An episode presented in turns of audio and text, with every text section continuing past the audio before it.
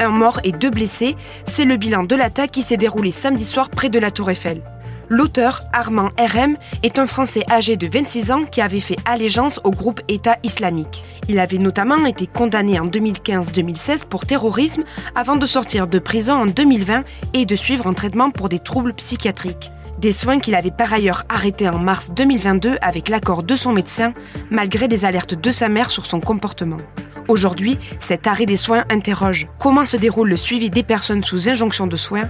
On pose la question à Margot de Frouville, chef du service santé de BFM TV.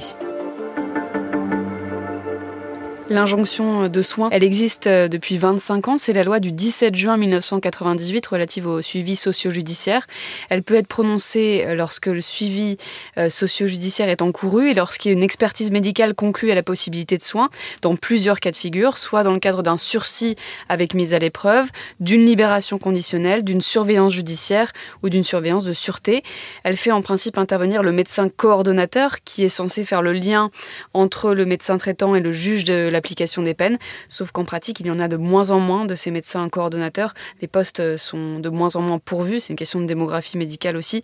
Il faut distinguer aussi cette injonction de soins de l'obligation de soins, où là, il n'y a pas besoin d'une expertise médicale pour l'ordonner ou la supprimer. Le juge euh, peut la décider dès la fin de l'instruction ou lors du jugement. Et comment se déroule le suivi de ces personnes? L'injonction de soins se matérialise sous deux formes. D'abord un suivi thérapeutique, généralement c'est psychiatrique, ça peut être addictologique, il y a parfois des, psychiatres qui sont aussi addictologues. Euh, le traitement appliqué est celui qui va être défini par euh, l'expertise médicale et ensuite euh, la personne doit respecter certaines obligations.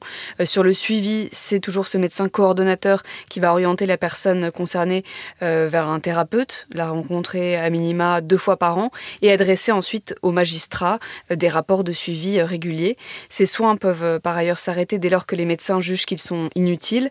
C'est le juge de l'application des peines qui a le dernier mot. Et en théorie, si cette injonction de soins n'est pas respectée, la peine de prison fixée en cas de non-respect du suivi socio-judiciaire doit être mise à exécution.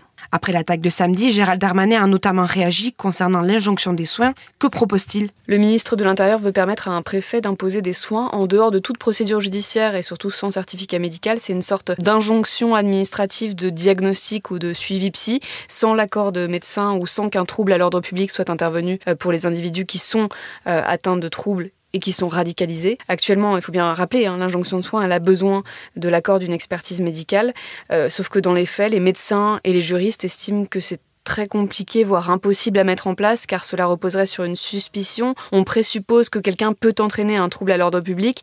Il y a évidemment la question de la conformité de cette mesure à la Constitution. Peut-on contraindre uniquement sur la base de suspicion? C'est presque une question philosophique. Merci d'avoir écouté la question info. Tous les jours, une nouvelle question et de nouvelles réponses.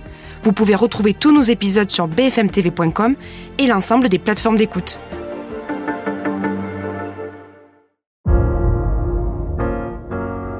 Vous avez aimé écouter la question info? Alors découvrez le titre à la une, le nouveau podcast quotidien de BFM TV. Les grands récits de l'actualité, des témoignages intimes, c'est tous les soirs sur vos plateformes préférées. À bientôt